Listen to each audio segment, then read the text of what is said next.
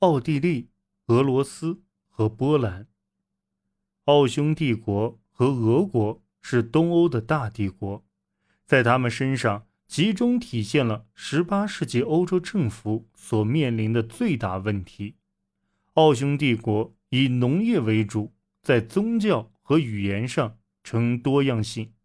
帝国辽阔的疆域由哈布斯堡王朝统治下的各处领土拼凑而成。相比之下，俄罗斯经济更落后，也同样面临着国家庞大与多元化的巨大问题。这两国的开明君主都力图实行自上而下的改革，与此同时，保持对他们脆弱的邻国的无情政策。在彼得大帝之后，俄罗斯的杰出统治者要数叶卡捷琳娜二世。叶卡捷琳娜二世是一位德国公主，其父哈尔特·策尔布斯特亲王是普鲁士陆军元帅，神切卿的长官。她的丈夫彼得三世是俄罗斯伊丽莎白女皇的外甥。彼得三世登基仅仅几个月。便被一群贵族谋杀，其中一位是叶卡捷琳娜的情人。虽然叶卡捷琳娜否认他与这件事有任何关系，但似乎正是他唆使或纵容了谋杀。继承王位后，他很快便证明自己是一个强大的统治者，并且具有较强的实行开明专制统治的倾向，像腓特烈大帝一样。他也与伏尔泰等领先启蒙哲人通信，并协助狄德罗和达朗贝尔出版后期的百科全书。1765年，他任命了一个立法委员会调查俄罗斯的社会改革。然而，其后俄罗斯几乎没怎么实践改革，这很大程度上是因为叶卡捷琳娜不愿放弃自己的大权。他声称，广袤的俄罗斯需要单一的专制君主。还有一个原因是，叶卡捷琳娜所青睐的改革，如废除农奴制，遭到贵族强烈的反对，而他需要依赖这些贵族。这种依赖由于1773年的普加乔夫起义而得到加强。那场起义由哥萨克首领叶米里扬。普加乔夫领导，他自称是去世的彼得三世。镇压起义投入了大量的精力，迫使叶卡捷琳娜认识到自己的脆弱。所以在1785年，他制定了贵族宪章，将贵族身份定义为不可剥夺的权利。农奴制仍继续存在，甚至得到了加强，因为叶卡捷琳娜。将土地和农奴赐予了他喜欢的臣子。虽然在俄国也发生了一些解放运动，但那是在俄罗斯生活的其他方面。而在那些方面，叶卡捷琳娜可以引进改革，审查制度被取消，外国书籍被翻译引进，法律被编撰成文，酷刑和死刑的数量减少。宗教宽容政策被扩大，不仅适用于其他非东正教派的基督徒，也适用于犹太人和穆斯林。在行政改革方面，叶卡捷琳娜寻求省级行政的现代化，带薪官员的数量从1.2万增至2.7万。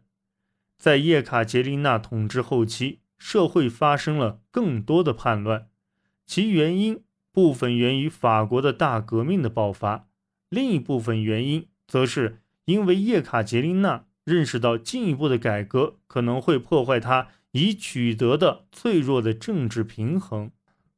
在对外政策方面，叶卡捷琳娜展示了他的无情，他巩固了其帝国，并以1772年后三次瓜分波兰为代价，扩大了帝国的边界。他与土耳其于1768年至1774年及1787年至1792年两度交战，并于1788年至1790年与瑞典交战。这些战争令俄罗斯的领土及影响力得到前所未有的扩张。玛利亚·特蕾莎所继承的是一个经过改革且实力强大的哈布斯堡王国，但在这个国家中，他所青睐的保守势力和天主教势力仍然占据主导地位。从官僚制度角度上看，哈布斯堡不如普鲁士高效。在许多事情上，也不像叶卡捷琳娜大帝的俄国般拥有表面的自由。玛利亚·特蕾莎的儿子约瑟夫二世已经完全吸收了启蒙运动的思想，但从1765年与其母共同执政以来，他发现他的改革思路由于玛利亚的保守而处处碰壁。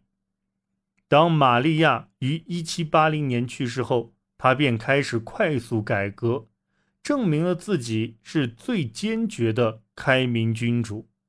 他试图对社会的几乎每个方面都进行改革，在九年内就颁布了六千二百零六道改革法令，教会由国家控制，宗教宽容政策被引入，包括清除加诸。犹太社群的诸多掣肘，教育改革也被引入，农奴和农民的劳务得以减少，审查制度实际上已被废除，死刑几乎也废止，异端和巫术不再算进犯罪审判的范畴之内，法典被编撰而成。约瑟夫二世试图减轻劳务负担。建立中央集权的行政模式。事实证明，这些尝试都为时过早。当他于1790年去世时，匈牙利已经处于反叛的边缘，奥属尼德兰发生了一起武装起义。无论在哪里，约瑟夫二世的改革计划似乎过于超前，甚至连改革的受益者农民和农奴都无法理解当下。他们而进行的改革，而贵族等既得利益者则不愿意屈服他的意志，这令他面临武装叛乱的可能。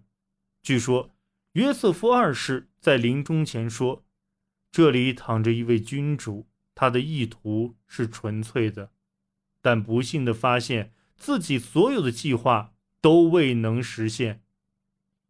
无论腓特烈大帝、叶卡捷琳娜大帝。和哈布斯堡统治者实行何种统治原则？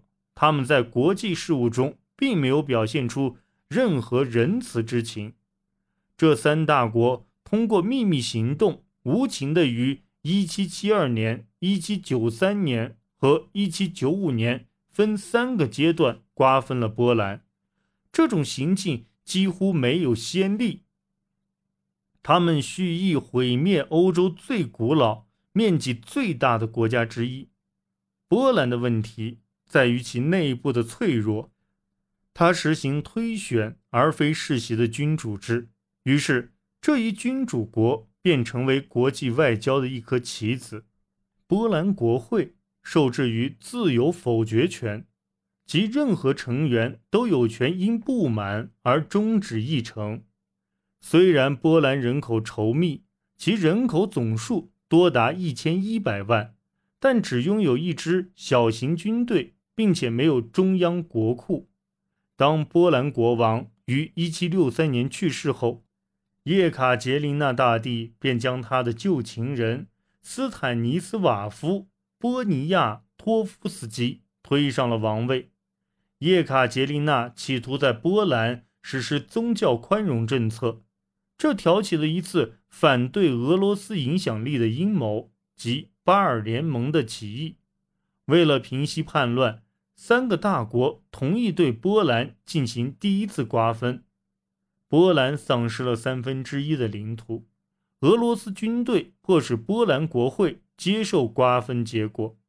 不过，波兰的情况也并非都很糟糕，因为波尼亚托夫斯基被允许。发展一个现代化规划，但该方案只维持了二十年，直到波兰国会进一步尝试启动有意义的改革，其中包括建立一支十万人的现代化军队。一七九三年，俄罗斯和普鲁士联手第二次瓜分波兰，波兰国会被迫同意将国家削减为一个四百万人口的小国。